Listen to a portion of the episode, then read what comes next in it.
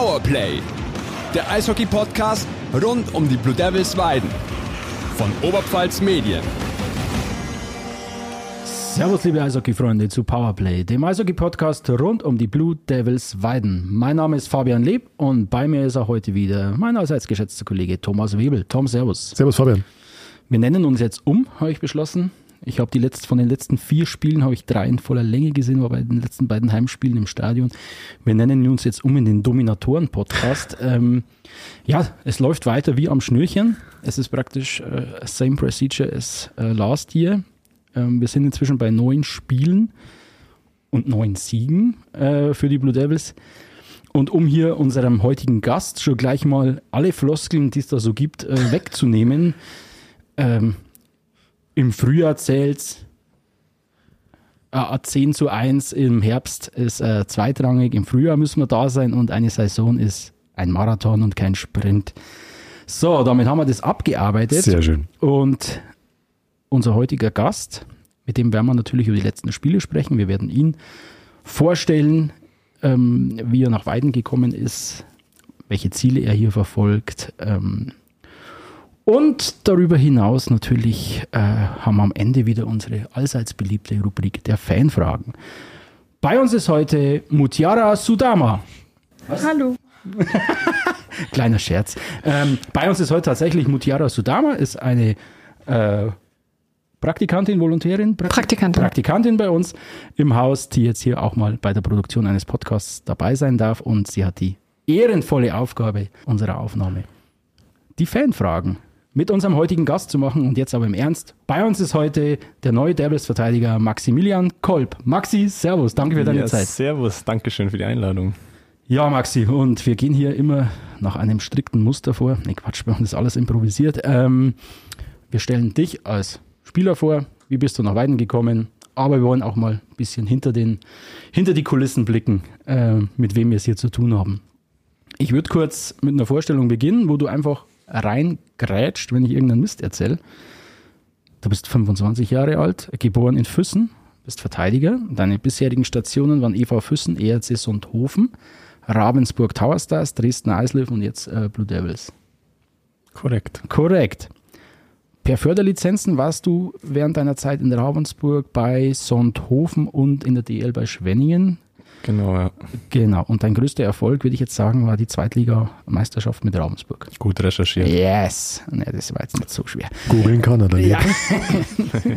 nee, bisher stehen bei dir 375 äh, DL2-Spiele und ein DEL-Spiel in der Statistik, was höherklassig, ähm, höherklassiges Eishockey betrifft. Und ich würde dich gerne mit einem Zitat von Jürgen Rumrich äh, konfrontieren. Der hat bei deiner Vorstellung gesagt, Maxi hat Zweitliga-Erfahrung, er ist hart arbeitend, er hat einen guten ersten Pass, er ist vielseitig einsetzbar, er ist im besten Eishockeyhalter, er ist ein ausgezeichneter Charakter, er ist ehrgeizig, er hat eine positive und umgängliche Art.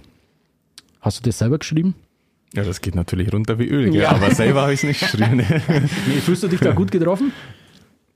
ja, doch, also bin sehr offener, lustiger Mensch, sympath. Also mit mir hat man eigentlich immer Spaß und bin locker drauf und äh, glaube, das, was er zum Fachlichen, zum Eishockey gesagt hat, das stimmt, glaube ich, auch.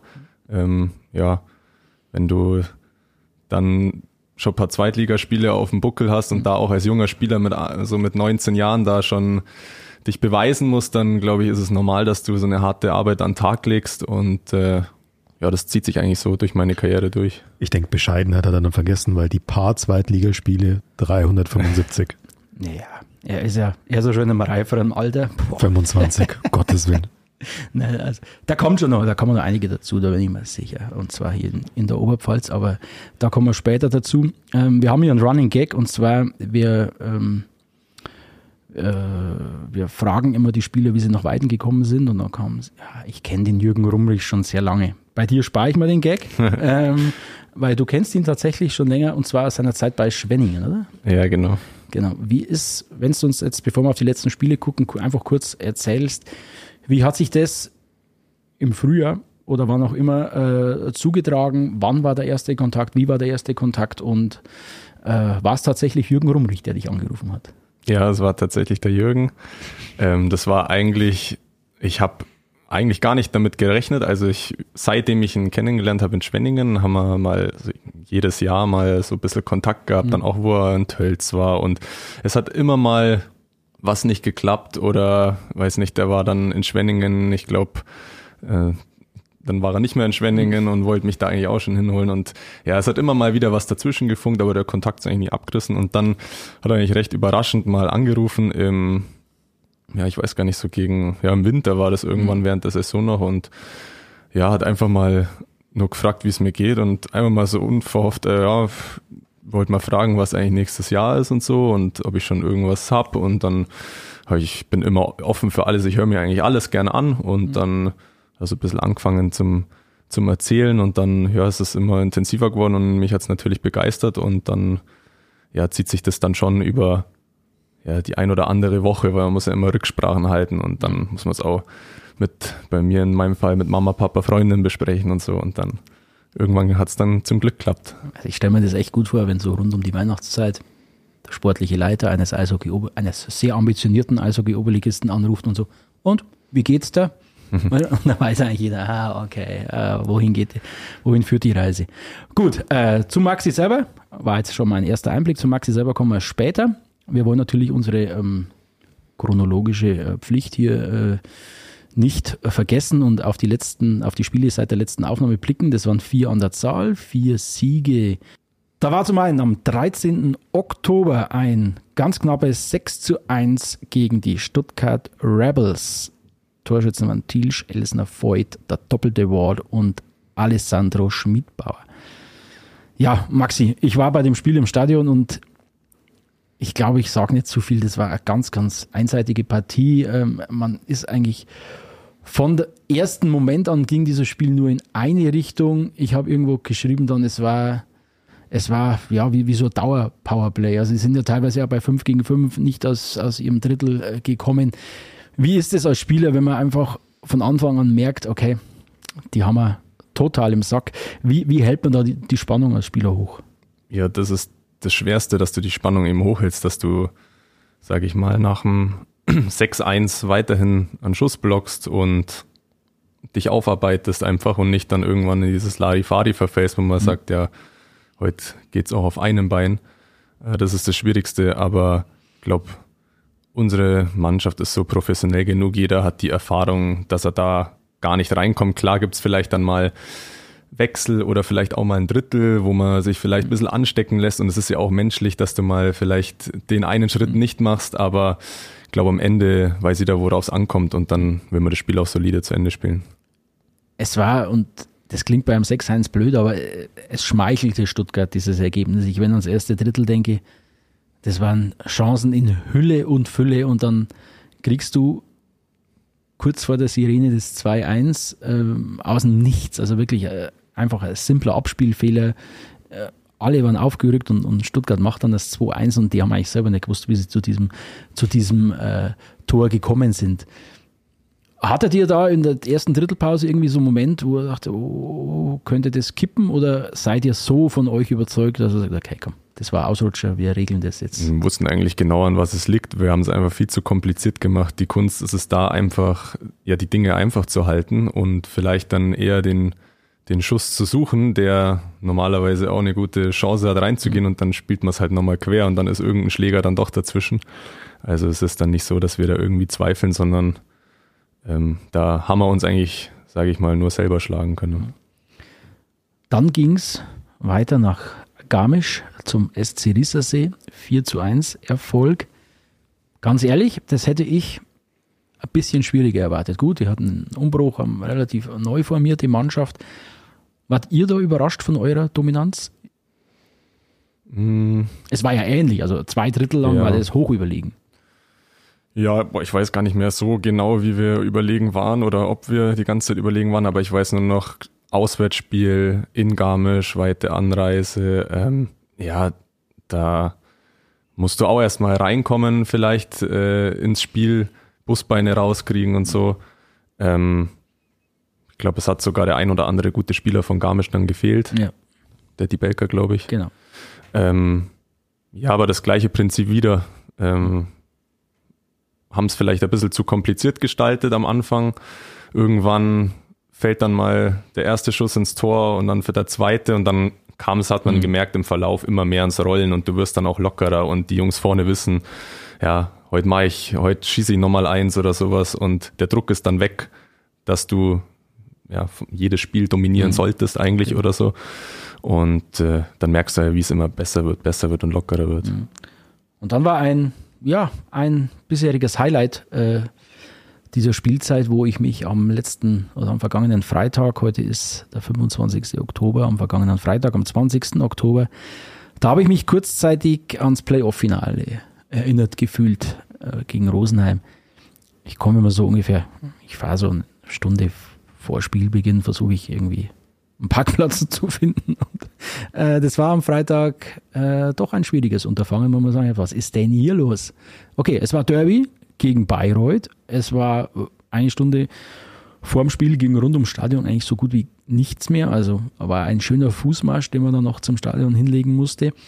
Ausverkauftes Haus und dann brennen die Blue Devils ein, ein Feuerwerk ab, wie ich es bislang in diesem Stadion selten gesehen habe. Also 10 zu 2 war der Endstand. Torschützen für, das Protokoll waren, waren Thielsch, Samanski zweimal, Elsner dreimal, Davies, Nachtsam, Filin und Gläser. Äh, Im ersten Drittel hatte ich den Eindruck, oh, Topspiel, Augenhöhe, Ex-Zweitligist, war richtig gut, vom Tempo her, äh, vom, vom Spielerischen her, da konnte Bayreuth noch mithalten. Bevor ich jetzt meine Einschätzung wiedergebe, was war, was hat sich zum zweiten Drittel geändert? Ich glaube, dass wir eine Mannschaft sind, bei der jede Reihe einfach mit der gleichen Top-Geschwindigkeit 60 Minuten Eishockey spielen kann. Und das findest du halt in der Liga selten. Viele Mannschaften spielen auch nur mit drei Reihen. Ähm, ja, oder haben, sag ich mal, viele Spieler drinnen, die jetzt nicht gerade zu 100% fit sind oder die mhm. vielleicht im Sommer ein bisschen weniger machen, aber es ist ja auch okay, weil das ist jetzt nicht keine komplette mhm. Profiliga, mhm. sondern viele müssen auch noch arbeiten und äh, das spielt natürlich uns in die Karten, dass wir alle 60 Minuten komplett Vollgas geben können und das hast du dann gemerkt im zweiten Drittel und im dritten Drittel wurde es dann noch deutlicher, dass die halt langsam eingebrochen sind und dann bist du eben den Schritt schneller und dann haben wir auch die Spieler, die halt die absolute Klasse haben, das dann auszuspielen, wenn man mal in 2 auf 1 läuft oder im mhm. Überzahl. Und ja, das ist unsere große Stärke. Also es, es war jetzt sehr sachlich formuliert, mhm. äh, ganz im, im, im Buch äh, Visa Ductus. Ähm, das zweite Drittel, muss ich ehrlich sagen, das war vom technischen, vom spielerischen her, ich weiß nicht, ob es das Beste war, aber mit eins der Top 3 Spiele, die ich in diesem Stadion äh, gesehen habe. Die Scheibe ist ihr wart so spielfreudig, die Scheibe ist so flüssig durch die Reihen gelaufen.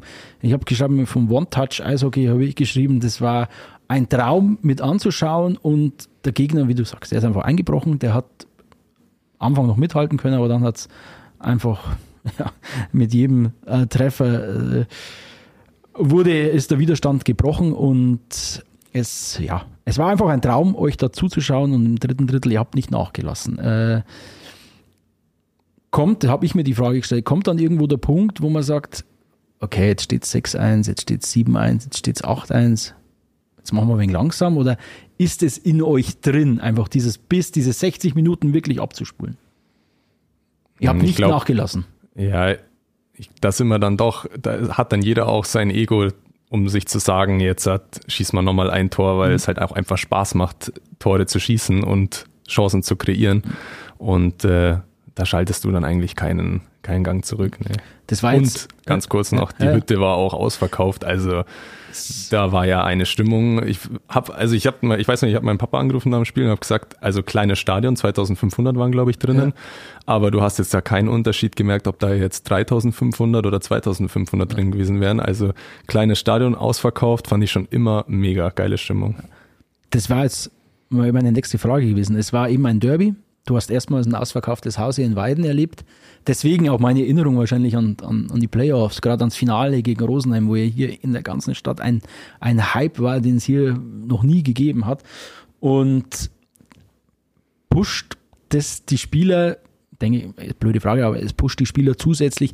Wie, was macht es mit dir, wenn du, gut, normalerweise sind, sind 12, 1300, ist auch schön, aber ausverkaufte Hütte, du hast dieses Knistern vorm Spiel gespürt, es waren Derby, es waren viele Bayreuth-Fans auch mit da. Ähm, wie, wie geht ihr damit um und äh, wie nehmt ihr das wahr? Oder Also was ich- macht das im Vorfeld mit dir? Ach, blöde, Ich bin, blöde, ähm, blöde Landsfrage. Was, was macht das mit dir? Nee, okay. Ja, es ist einfach, das ist Adrenalin, das da hochkommt. Ich, das genießt du, so, solche Momente genießt du einfach, weil, ja, du spielst nicht dein ganzes Leben lang Eishockey und du wirst wahrscheinlich jetzt äh, keine so Auftritte mehr haben vor so vielen Leuten irgendwann, wo du dich, wo du dein Können, wo jeder auf dich schaut und deine Teamkollegen und wo du denen zeigen kannst, was du drauf hast und ähm, das beflügelt einen und äh, ja, deswegen spielen wir halt einfach, weil, ja, das ist, also es, du kannst es nicht beschreiben, was es einfach in dir macht. Das ist einfach, äh, du genießt es einfach. Also ich genieße es zumindestens, wenn ich rausgehe. Was war die größte Kulisse, vor der du jemals gespielt hast? Letztes Jahr mit Dresden in Krefeld Playoffs, aber jetzt müsste ich lügen, wie viele da drin waren, könntest du vielleicht nochmal nachschauen. Ja. Ich, keine, also 8000 oder Okay. so, ich weiß es nicht mehr genau, Ja, okay. aber da, das war brutal. Ja. Ne, schauen wir mal, was heuer in den Playoffs noch geht. Und ja, dann haben wir noch ein Spiel abzuhandeln. Das jüngste am, am Sonntag. 4 zu 1 bei dem nächsten ehemaligen Zweitligisten beim sportlichen Absteiger Heilbronner Falken. Das war das, ja, ich will nicht sagen das komplette Gegenteil, aber ist die wichtigste Essenz aus diesem Spiel, ähm, ich habe es mal so formuliert, ihr könnt nicht nur die Sterneküche, sondern ihr könnt auch die Hausmannskost. Ja, das war über weite Strecken ein Arbeitssieg, gerade im zweiten Drittel. Fand ich auch gut, weil uns wurden auch mal ein bisschen nicht die, nicht die Grenzen aufgezeigt, aber man, es wurde auch mal, es wurde uns mal gezeigt, dass wir auch in der Liga verteidigen müssen und dass jeder für einen anderen im eigenen Drittel auch mal einstehen muss und äh, dass man nicht nur halt schön nach vorne spielen kann. Und so ein Spiel macht mir persönlich noch mehr Spaß zu gewinnen, als wenn du so ein 10-1 oder sowas hast, weil das ist einfach geil, wenn du mit deinen Jungs da ackerst 60 Minuten und das ja lange auch mal unentschieden steht oder man weiß nicht so genau in welche Richtung und du setzt dich dann einfach am Ende durch, machst das klar und hast sozusagen drei Punkte gegen den, sage ich mal, vermeintlich stärksten Konkurrenten deiner Oberliga Süd eingefahren. Ähm, sowas macht mir also am meisten Spaß, ja. Das hat man in der letzten Folge mit Fabian Ribnitzki hier auch, der hat genauso gesagt, also so ein knapper Sieg gegen einen Gegner auf Augenhöhe nach einem richtig harten Fight ist ihm lieber als ein 10-1. Äh, sagst du das Gleiche? Ja, das war wirklich, zwei Drittel habt ihr euch, ähm, ja, darf man glaube ich sagen, war Heilbronn die, die aktivere, offensivere, bessere Mannschaft, ähm, wobei ihr auch sehr, sehr gut verteidigt habt. Ihr hattet einen wieder mal überragenden Marco Wölfel im, im Kasten. Und ich glaube, es, es, das Gegentor war, war eher so, ich habe geschrieben aus der, aus der Rubrik gewürgt. Ähm, war jetzt auch nicht herausgespielt und ihr habt relativ viel von euch äh, weg vom Tor weggehalten, viel wegverteidigt. Ist diese, was ich eben sagen wollte, ist das, das, das die wichtigste Erkenntnis eigentlich auch für euch? Okay, das ist wichtig für die Playoffs schon mitzunehmen, wenn es mal hart auf hart kommt, wenn wir mal einen schlechten Tag haben sollten, wie auch immer.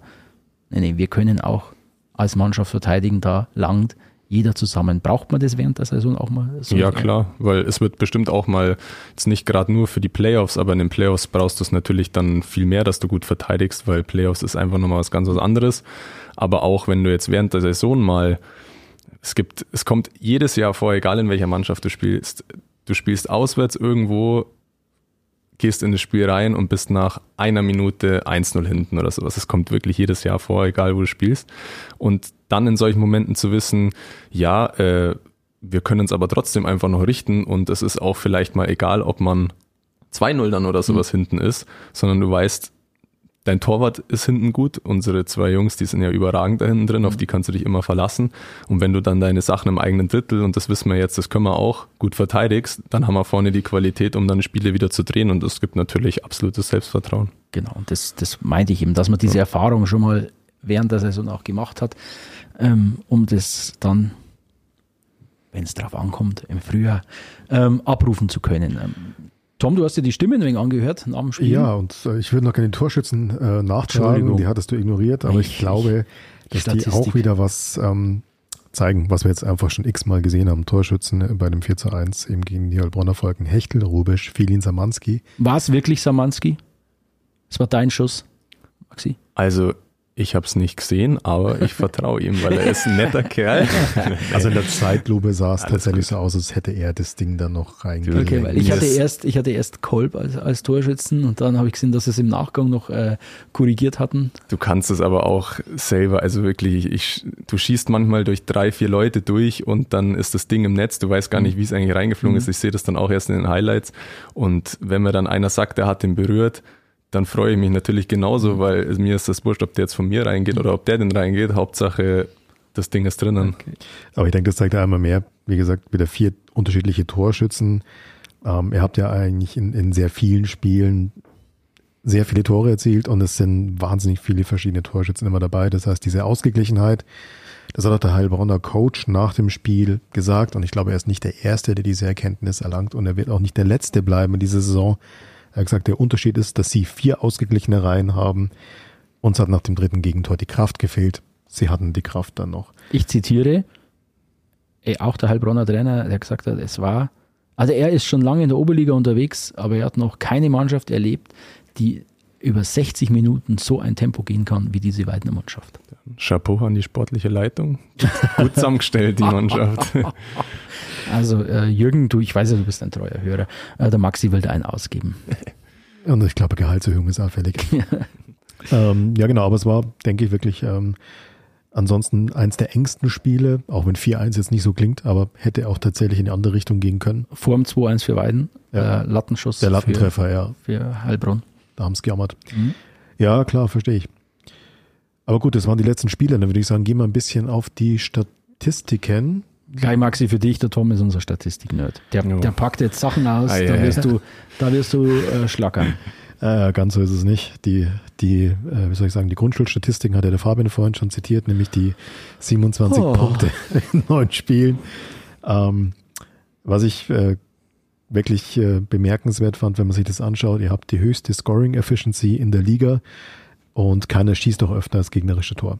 Also das ist schon, äh, schon Wahnsinn. Und dann wird's aber richtig spannend, wenn man auf die individuellen Spieler schaut. Fabian, das hast du dir auch angeschaut. Wir haben fünf Spieler der Blue Devils unter den Top 11 Scorern der Oberliga Süd. Ja, ist auch irgendwo logisch, wenn man neun Spiele von neun gewinnt, dass dann auch die Spieler ganz vorne in der Statistik auftauchen.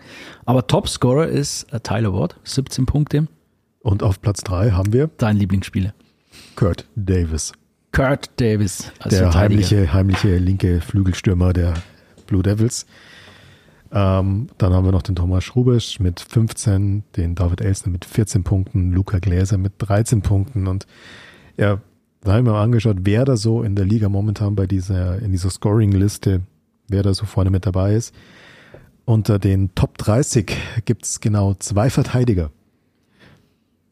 Wer ist das? Gut, Kurt Davis hat man schon. Weißt du, kennst du den zweiten? Ich selber. Ja, fast. fast 31. Du bist auf 31 tatsächlich. Nee, der, Wenn du ähm, mich so angeschaut hast, habe ich der das. Steven Deek von Tölz ist auf Platz 30. Der nächste Verteidiger und du bist tatsächlich dann auf Platz 31, also genau einen Platz drunter. Das ist aber schon, schon spannend, dass ähm, ja, mit dem Kurt Davis, wie gesagt, ein Verteidiger vor quasi der restlichen Stürmerkonkurrenz der Liga, ähm, der Liga liegt. Jetzt bist du ja selber schon trotz deines noch vergleichsweise jungen Alters ein ziemlich erfahrener Spieler, hast auch schon mit ziemlich vielen Klasse-Spielern zusammengespielt natürlich. Aber so Kurt Davis und das Zusammenspiel mit Kurt Davis, wie würdest du das einschätzen? Wie funktioniert das? Also ich persönlich schaue mir viel von ihm ab, weil ich kenne ihn ja schon aus der zweiten Liga. Da war er schon einer der Top-Verteidiger. Jetzt ist er für mich der beste Verteidiger der Liga in der Oberliga.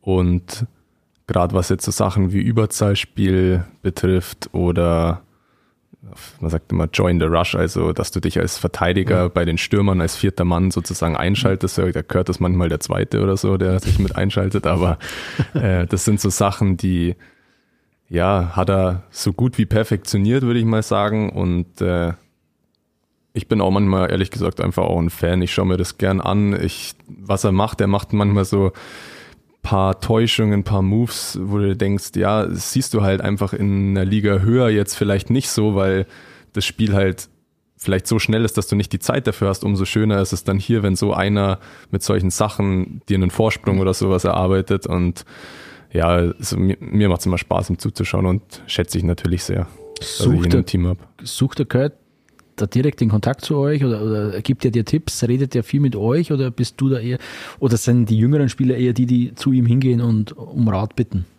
Hm, Ich glaube, um Rat bitten, habe ich jetzt noch nicht Tipps. so mitbekommen, aber der Kurt ist einer, also das kann ich jetzt bei mir persönlich sagen, wir tauschen uns oft über das Überzahlspiel oder sowas aus. Genauso, ähm, wenn einer mal was Gutes macht oder so, dann lobt man sich gegenseitig, dann feiert man das, wenn der andere mal was macht, was man vielleicht eine Woche davor angesprochen hat. Ähm, aber klar, wenn er, ich würde jetzt auch mal sagen, wenn er bei den jungen Spielern irgendwas sieht, äh, gibt er das schon weiter. Aber das ist auch nicht nur der Kurt, sondern das sind eigentlich viele Spieler. Das ist genauso, ähm, wenn ich, ich habe ein Spiel mit dem Alessandro zusammengespielt, dann tauschte dich natürlich auch aus, gibt's mal ein paar Tipps oder genauso sage ich ihm, super gemacht, weil er spielt ja wirklich unglaublich gut einfach. Für sein und, Alter, ja. ja. Und äh, ja, das sind so Sachen. Wie, wenn wir schon beim nerdigen Teil sind, ähm, Sebastian Buchbieser spielt ja gern mit sieben Verteidigern. Ich war jetzt in Mathe nicht der Beste, aber ich weiß, dass es mit festen Pärchen damit schwierig wird. Ähm, wie, wie koordiniert ihr das auf dem Eis? Wie, wie weißt du, wann du dran bist? Wie, wie stellt man sich auf immer wechselnde äh, Partner ein? Die zweite Verteidigungsreihe geht immer doppelt. Einer mit dem Alessandro dann zum Beispiel, wenn er jetzt siebter Verteidiger ist. Und äh, wenn jetzt zum Beispiel der Dominik Müller und ich auf als Pärchen Nummer zwei starten, dann geht zum Beispiel den ersten Einsatz der Mülli mit dem Alle und den zweiten, wenn wieder durch, wenn wieder das ganz normal durchläuft, die vier Pärchen, geht dann beim zweiten Mal gehe ich dann mit dem Alessandro. Und das wechselt dann zum Beispiel von Drittel zu Drittel. Dann starten wir im zweiten Drittel als erstes und der Kurt und der Beppi als zweites. Dass auch die Kräfte natürlich eingeteilt werden, weil wenn du drei Drittel lang immer jeden zweiten Wechsel sozusagen gehen musst und dann mal kurz Pause hast, wieder eine Rotation, dann geht es schon gut in die Knochen. Deswegen wechseln wir da immer ab. Geht das in Fleisch und Blut über? Also ich müsste mich jetzt, glaube ich, unglaublich konzentrieren. Bin ich jetzt dran? Bin ich nicht dran? Äh, ihr macht es täglich, ich weiß. ja, wir äh, machen das ja schon ewig und jedes Wochenende.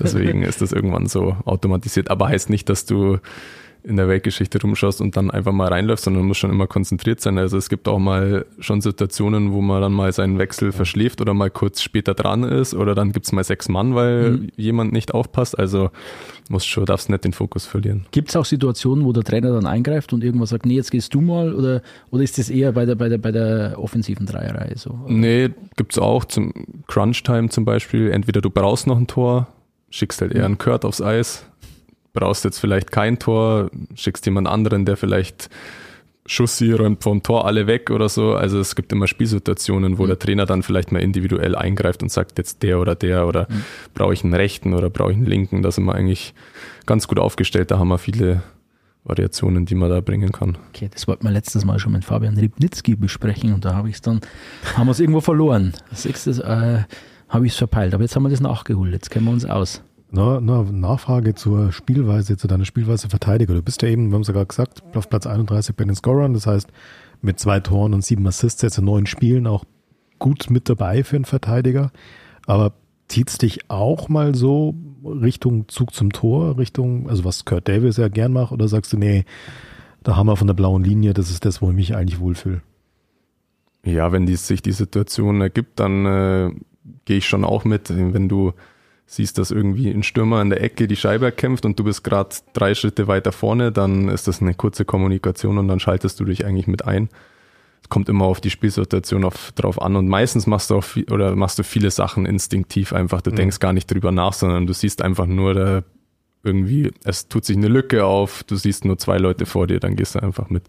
Das glaube ich bei würde ich mal sagen, bei den, bei fast allen Verteidigern oder so gut wie allen Verteidigern unserer Mannschaft so, weil wir einfach eine Mannschaft sind, die auch die Freiheiten hat und ähm, ja, wo jetzt nicht jeder so eine bestimmte Rolle spielt, sondern wo jeder seine Fähigkeiten hat, defensiv und offensiv. Ist das Buchwieser Weiden typisch oder ähm, handelt es oder handhabt es jede, jedes Team so, diese, diese Freiheiten? Oder, oder ist das schon ein Merkmal, das du hier jetzt Weiden und im Trainerbuch bisschen zuschreiben würdest? Ja, jeder Trainer ist anders. Es, ich hatte auch schon Trainer, die, die haben gesagt, der Verteidiger darf nicht über die rote Linie, wenn, äh, ja, du musst halt immer hinten bleiben sozusagen, aber ja, dann, das müsst ihr mir sagen. Also ich glaube schon, dass das ein Basser seine.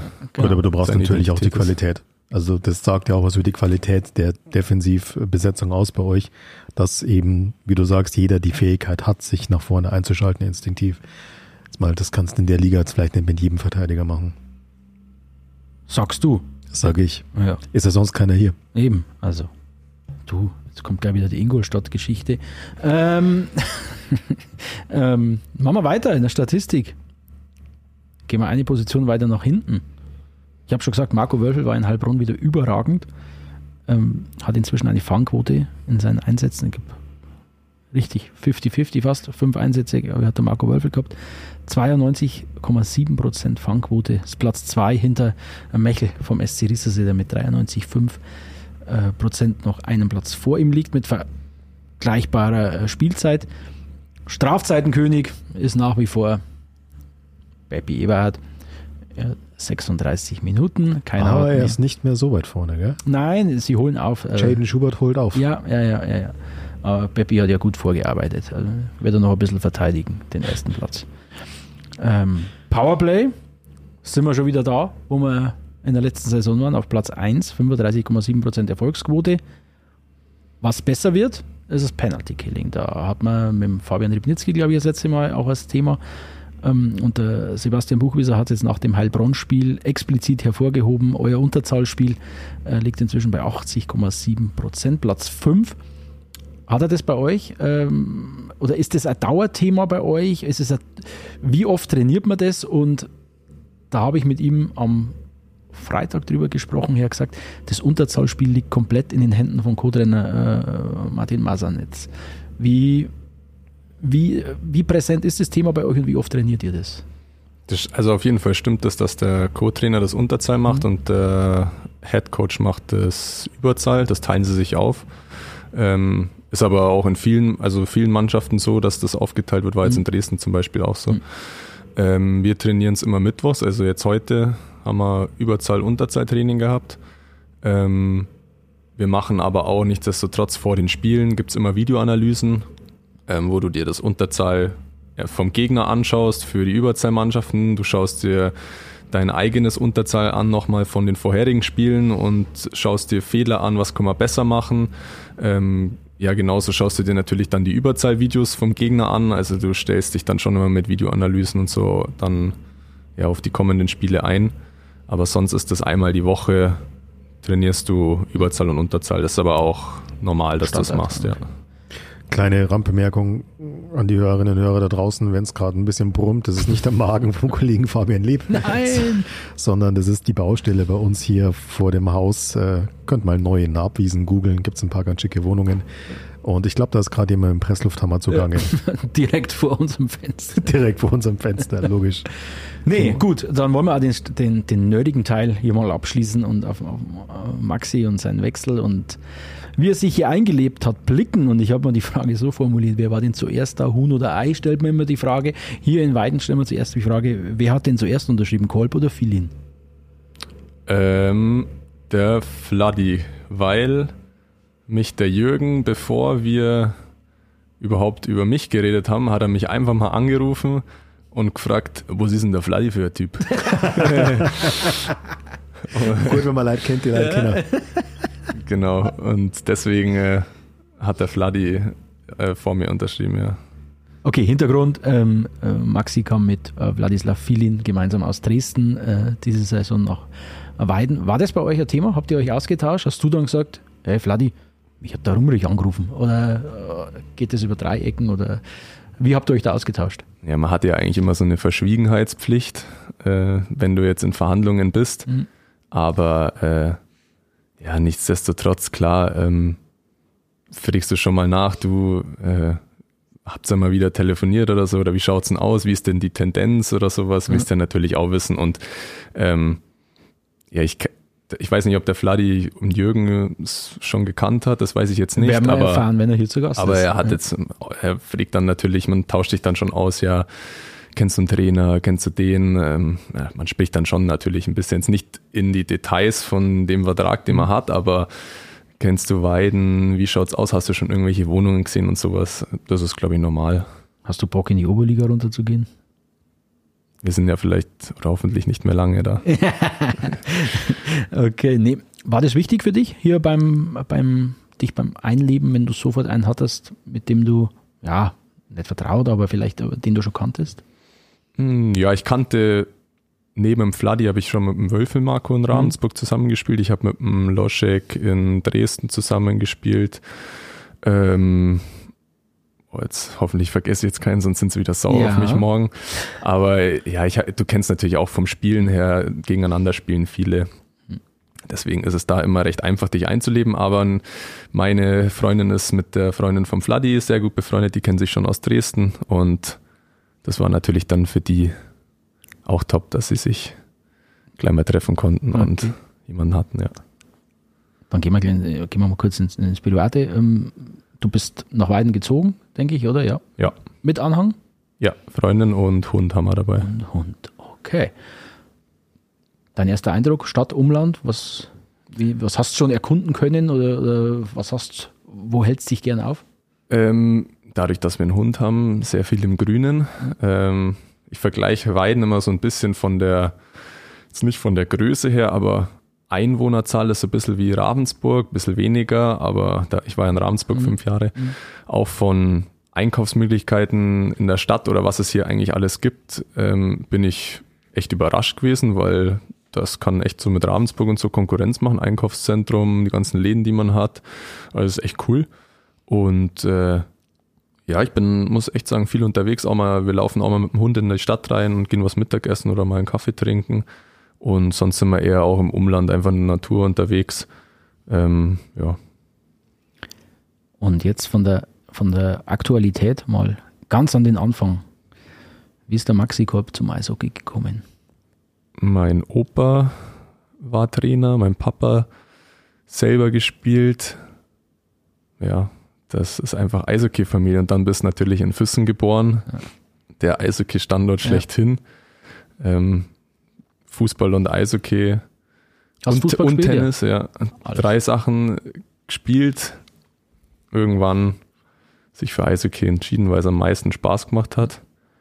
Und Wie dann lange da hast du geblieben. Fußball gespielt? Wie lang, bis, wo ist da der Zeitpunkt, wo man sich dann entscheiden sollte? Äh, ich glaube so bis 16 oder so oder 15 vielleicht. so lange hast du Fußball gespielt? Ja, ich glaube, also es ging dann immer gerade Mhm. so gerade so nebenher noch raus. Da war Mhm. dann aber auch nicht mehr jede Trainingseinheit im Fußball dabei, weil da hat's Eishockey dann schon immer Priorität. Aber ähm, ich weiß noch, dass meine Mama mal gesagt hat, sie hat das immer so versucht mit den Trainern dann zum Handeln. Ja, der wäre jetzt vielleicht, also es war dann schon vor 15 noch da, so 12, Mhm. 13. Ja, der ist jetzt am Wochenende, da wäre jetzt das Fußballturnier, ob man da vielleicht sein könnte und dann Eishockey dann am nächsten Wochenende und so. Und da waren immer der oder der Trainer war dann immer stinksauer, wenn ich Mhm. mal irgendwo nicht dann da war.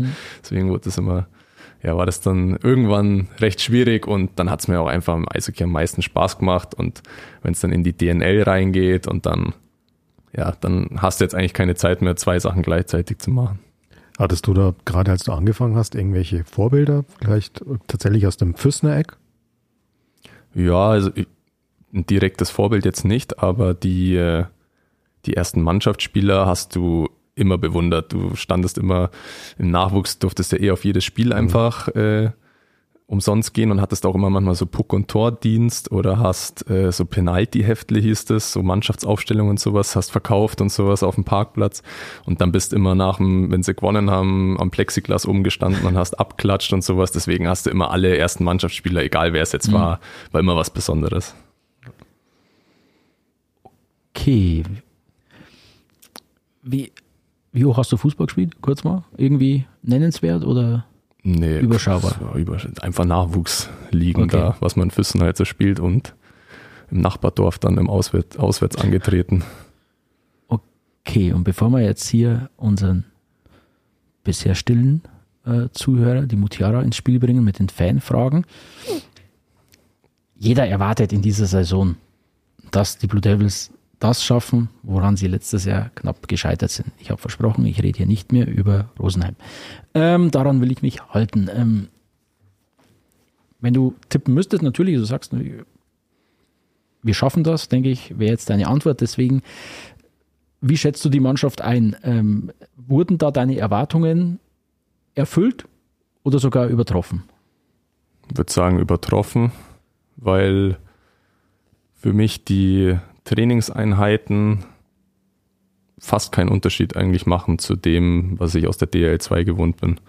Also da ist so eine unglaubliche Intensität drinnen und ähm, ich sage auch immer, ich finde die Einzelspieler, wenn man jetzt zum Beispiel so einen Rubisch oder sowas nimmt, ja, der läuft technisch den Jungs in der zweiten Liga den meisten den Rang ab, weil ja, es ist einfach, es ist wirklich so. Also es sind so gute Spieler in der Liga und die viele spielen halt einfach bei uns in der Mannschaft. Dass da, ja, du kommst ins Training und denkst so, ja, ist eine komplette Profimannschaft, ist jetzt egal, ob wir jetzt Oberliga mhm. oder Zweitliga spielen, macht keinen Unterschied. Wir versuchen unseren Gästen hier immer ein bisschen was äh, abzuringen für den Fall, dass dieses Jahr der Aufstieg in die DL2 klappt. Ich denke, da wird es dann, äh, wird es irgendwo dann eine riesige äh, Feierei geben. Und was würdest du im Falle des Aufstiegs für uns zum Besten geben? Also kleines Beispiel, beim Luca Gläser stehen wir noch dabei, der würde die Hymne von Erzgebirge Aue ähm, ja, bitte nicht. lautstark trällern. Bitte nicht. Beim Marco Wölfel waren wir irgendwo beim Rappen, Rappen, ja. Rappen glaube ich, äh, in diese Richtung. Und keine Ahnung, hast du irgendein verborgenes Talent, das du uns dann präsentieren willst? Habe ich nicht, aber ich würde es einfach würde den Moment einfach wahnsinnig genießen, weil das letzte Mal, als ich äh, mit Ravensburg die DL2-Meisterschaft gewonnen mhm. habe, da habe ich zwei Tage später Abschlussprüfungen von meiner Ausbildung gehabt, die ich da gemacht habe. Und dann äh, hast du es natürlich auch mitgenommen, aber hast jetzt nicht drei Tage nicht durchgefeiert. So intensiv, ja. Mhm. Und deswegen würde ich das, ob, und das Gefühl war natürlich trotzdem mega geil und deswegen mhm. würde ich das dieses Mal richtig aufsaugen und die drei Tage dann auch durchfeiern, ja. Okay, was ich jetzt nicht erwähnt habe, wenn du jetzt, ich lasse mir dann schon was einfallen für den Moment, äh, wenn es dann soweit sein sollte. Ähm, du hast deine Ausbildung kurz angesprochen, ähm, gleich, Mutiara, gleich die Fanfragen, ich will noch kurz. Äh, ähm, was machst du, wenn du nicht am Eis stehst? Ich bin gerade noch im Studium zur Bachelor Betriebswirtschaftslehre und hm. schließe das im Sommer, habe ich jetzt angepeilt schließe ich ab. Also zwei Prüfungen noch und mhm. Bachelorarbeit stehen noch aus, also okay. das sollte ich schaffen. Machst du das Fernstudium? Ja. Okay. Genau. Und ja, sonst eben Hund, Hundstudium, Freundin natürlich. Ah, ja. Happy Wife, Happy Life, das Services. nee, das ist, ja, Familie darf Hast auch nicht, Familie darf auch nicht zu kurz kommen. Wir sind ja auch oft am Wochenende weg und sowas. Mhm. Und nee, da bieten sich, bieten sich genug Sachen, die ich dann in meiner Freizeit zu tun habe. Ist die Entscheidung fürs Studium jetzt einfach, um was in der Hinterhand zu haben oder hast du schon einen Plan? Mm, das war nach der Ausbildung zum Industriekaufmann eigentlich der logische Schritt so. Und ich wollte mich auch nie komplett abhängig vom Eishockey machen. Man sieht es immer mal wieder, wie schnell das geht und dann stehst da und hast nichts in der Hand. Deswegen habe ich aber auch von daheim so mitgekriegt. Es war auch immer die Devise, du darfst jetzt nicht irgendwo in die zweite Liga hingehen und nichts machen. Dann habe ich gesagt, okay, dann perfekt mit Ausbildung. Das war das Beste, was ich, was mir passieren konnte, weil das war echt Wahnsinn da in Ravensburg. Und dann eigentlich gar nicht lange überlegt, sofort das Fernstudium drangehangen, war für mich auch so ein logischer Schritt und ich brauche das auch als Ausgleich, einfach immer was zu machen, weil sonst so echt, also du hast wirklich viel Zeit und auf gut Deutsch, du verblödest halt sonst einfach, wenn du nichts zu tun hast und es ist immer auch der Ansporn, einfach was Intellektuelles noch nebenher zu machen und ja, deswegen war das so der logische Schritt. So, dann wollen wir mal diese Fähigkeiten ähm, auf die Probe stellen. Also heute muss man wirklich sagen, wir haben mit den Fragen nichts zu tun. Die kommen über Instagram rein und ich bin froh, dass wir heute die Mutiara bei uns haben, die diese Fragen für uns übernimmt. Also, nochmal, Maxi hat eine Freundin, gell? Maxi ist äh, wegen, wegen dieser Fragen, die da nicht, nicht wegen dir so, Ich dachte schon. Nein, nein, wegen, da sind manche Fragen dabei, wo immer, hu, hu, aber lasst euch überraschen. Mutiara, ich übergebe an dich. Ähm, Hi. Hi. Erstmal. ähm, Wir haben vorhin ganz kurz schon über die Stimmung geredet im Stadion. Äh, und der Noah fragt, wie findest du die Stimmung im, im Weidner Stadion? So allgemein. Wenn es ausverkauft ist, ist richtig gut. Und wenn es nicht ausverkauft ist, finde ich es sogar auch gut, weil mich wundert es dann immer wieder, was der Fanblock trotzdem für eine Stimmung macht, obwohl jetzt nicht so viele Fans im Stadion sind. Ähm, deswegen, ich bin, bin da echt happy, weil ich habe schon immer auch in der zweiten Liga, mir hat es in Kaufbeuern zum Beispiel am besten gefallen. Das war, glaube ich, die kleinste Halle in der Liga, aber mir hat es da von der Stimmung her und auch vom Sch einfach was da los ist in so kleinen Hallen, hat es mir am besten gefallen. Deswegen äh, finde ich das hier genauso gut. Der Vollständigkeit halber muss ich kurz dazwischen, weil bei den Blue Devils gibt es ja noch so einen kleinen Fan-Boykott. Ähm, wie du mitbekommen hast, haben die Blue Devils vor der Saison ihr Vereinslogo, das Wappen geändert, äh, getauscht und seitdem boykottiert äh, die, der Hardcore-Teil der Fans noch äh, die Heimspiele. Also sie sind zwar da, aber sie machen keine Stimmung. Ähm, also da ist noch Luft nach oben. Äh, ja, es kann noch anders sein. Dann würde ich mir wünschen, dass sie das mal zeigen. Eben, löst den Boykott endlich auf, Mensch. Lasst den Quatsch. Ja, dann die Und nächste Frage. Ähm, eine Fabian fragt, äh, ist dir bewusst, dass alle Frauen dich lieben? War das der Ribnitzki? War das der Ribnitzki?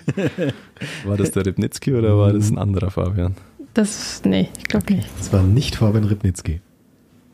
Das ist mir nicht bewusst, aber es ist, schmeichelt mir natürlich sehr. ähm, Simon fragt, bekomme ich am Ende der Saison deinen Schläger? Die Frage gebe ich dann morgen gleich im Klausi weiter, weil der ist nämlich der, der Herr über das Material und wir dürfen den Schläger nicht einfach so hergeben. Wenn jetzt aber mal einer irgendwie defekt ist oder zerbricht oder sowas und man kann den nicht mehr reklamieren oder vielleicht gibt es auch mal eine Ausnahme. Aber ich frage den Klausi morgen gleich. Sehr gut. Ähm, gegen welche Mannschaft spielst du am liebsten? Ähm, in der Oberliga hat es mir bisher meist, klar sind die Derbys natürlich immer cool, egal jetzt für welchen Verein du spielst. Ähm, natürlich so Memmingen, Heilbronn in der Liga jetzt bei uns, die dir was abverlangen, ist natürlich, macht immer Spaß, so wie ich vorhin gesagt habe, wenn es dann mal ein Arbeitssieg ist, macht immer Spaß zu gewinnen. Ähm, und natürlich spiele ich auch gern bei Vereinen, die nahe meiner Heimat Füssen sind oder auch, wir haben jetzt noch nicht in Füssen gespielt, aber da freue ich mich auch schon drauf, weil kommt meine Familie immer zuschauen, die Omas kommen ins Stadion und freuen sich dann natürlich auch und das ist auch mal schön. Ähm, dann fragt der Luis, äh, wie läuft es bei Clash of Clans und Kickbase? Hat mein Bruder eine Frage gestellt. Ah, Wir haben schon gerätselt, wer das ist. Ja, der ist auf jeden Fall ja. einer, der über Insiderwissen verfügen muss. Ja, ja, das war mein Bruder. Ja, ja, also.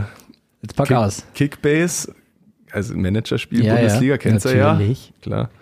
Ähm, muss ich mich jetzt gleich verteidigen und vorne wegnehmen, war ich zwei Jahre hintereinander Sieger. Oh, oh Dieses Jahr schlecht angelaufen. Okay. In welcher Liga seid ihr eine äh, wir sind, Freundesgruppe? Boah, ja, ja, wir, das sind meine Kumpels von so von zu Hause aus. Mhm. Ähm, ich weiß gar nicht, wie viel sind es, 14 oder sowas. Ja, dieses Jahr nicht so gut angelaufen, ein bisschen Pech gehabt mit meinen Verpflichtungen, da hatte ich letztes Jahr mehr Glück. Okay, wen hast du im Sturm? Ähm, Kleindienst von Heidenheim, aber auch weil er einfach halt günstig war, da muss ich mir noch ein bisschen verbessern. Aber sonst schon so Goretzka, Fonsi, Aha. Okay. Die Jungs, die sind eigentlich schon Leverkusener Frimpong und so. Also ich habe eigentlich schon ganz gute. ist gut. Jetzt habe ich ein Neuer erst im Tor verpflichtet, weil da wird ja auch das Comeback jetzt dann wieder ausstehen. Super, der Postillon hat es gelesen. Ähm, Manuel Neuer bereitet sich auf sein Comeback vor im Skiurlaub. Er macht noch ja, ja, das habe ich auch gesehen. Ja, also nee, gut, es ist, noch Luft. Es Aber ist noch Luft nach oben. Irgendjemand hat wahrscheinlich den Glückstreffer Girassi gehabt. Äh, ja, ja, und äh, manchmal ist es einfach blöd gelaufen, wo man dann mal einen Spieler gehabt hat, der ein Eigentor oder sowas und eine rote Karte, das zieht dich halt gleich runter. Ja, ja. Dann sind die Jungs halt ein bisschen vorne weggezogen. Aber, Aber da foppt ihr euch dann schon Dinge. WhatsApp oder? Ja, ja. Okay. Was war noch das andere? Kickbase und? Achso, Clash of Clans. Okay. Er ist auch so ein, ich weiß nicht, kennt ihr das Handyspiel ja, ja. halt? Boah, jetzt habe ich schon auf dem Handy, seit ich 14 oder so bin, mhm. halt so ein kleines Strategiespiel, mhm. schaust halt immer mal wieder rein. Ähm, der Marco Wölfel ist da auch dabei in unserer Gruppe, mhm. die wir da haben. Und ja, einfach mal so ein Zeitvertreib, auch im Bus oder so. Okay. Ja. ja. Äh, dann haben wir noch eine letzte Schmeichlerfrage. Äh, Katharina fragt, hattest du schon immer so ein sympathisches Lächeln? Sehr nette Frage. Also meine Oma hat es mir schon immer gesagt, dass sie es immer schön findet, wenn ich lache und dass ich auch viel lache. Wenn die nicht objektiv ist, dann wissen wir es auch nicht. Und in Dresden haben sie, glaube ich, auch, dass viele Fans auch mal gesagt, ach Gott, da ist er schon wieder der, der immer lacht. Also, ja, freut mich natürlich, wenn die Leute das so wahrnehmen und ich sympathisch rüberkomme, bin ich, also will ich ja auch sein und äh, bin ich auch. Deswegen, ja, schmeichelt mir das. Sind wir durch? Ähm, ja, ich glaube schon. Alles klar. Super, dann wollen wir ähm, Maxi jetzt nicht daran hindern, dass er mal an seiner Kickbase-Aufstellung feilt und dann noch den einen oder anderen Transfer tätigt. Der nächste Bundesligaspieltag steht bevor, aber Manuel Neuer ist, glaube ich, ein, äh, ein guter Kauf, den du jetzt getätigt hast. Und ja, schauen wir mal, wie sich das alles entwickelt, aber natürlich verfolgen wir darüber hinaus ganz, ganz intensiv, wie sich es bei den Blue Devils weiterentwickelt. Und ich sage schon mal, wir kommen ja in den Playoffs äh, wöchentlich und Vielleicht sind wir bis dahin durch. Kann sein, dass vielleicht dieses Jahr noch, noch einen zweiten äh, Auftritt bei uns im Podcast hier haben wirst. Und dann werden wir natürlich als erstes überprüfen, äh, wie es um Kickbase steht. Das ist äh, klar. Maxi, vielen Dank für deine Zeit. War eine Freude, dass du da warst. Und wir wünschen euch weiterhin viel Erfolg. Und an alle Hörer und Hörerinnen da draußen. Wir hören uns in 14 Tagen wieder. Der Pressesprecher ist heute nicht da. Ich will nicht zu viel verraten weil ich es einfach noch nicht weiß. Äh, Filin, vielleicht Filin oder Schlenker stehen auch auf der Liste für die nächsten ähm, Gäste. Aber da schauen wir mal. Lasst euch überraschen. Bis dahin, macht's gut, bleibt gesund. Ciao, ciao. Servus. Powerplay, der Eishockey-Podcast rund um die Blue Devils Weiden von Oberpfalz Medien.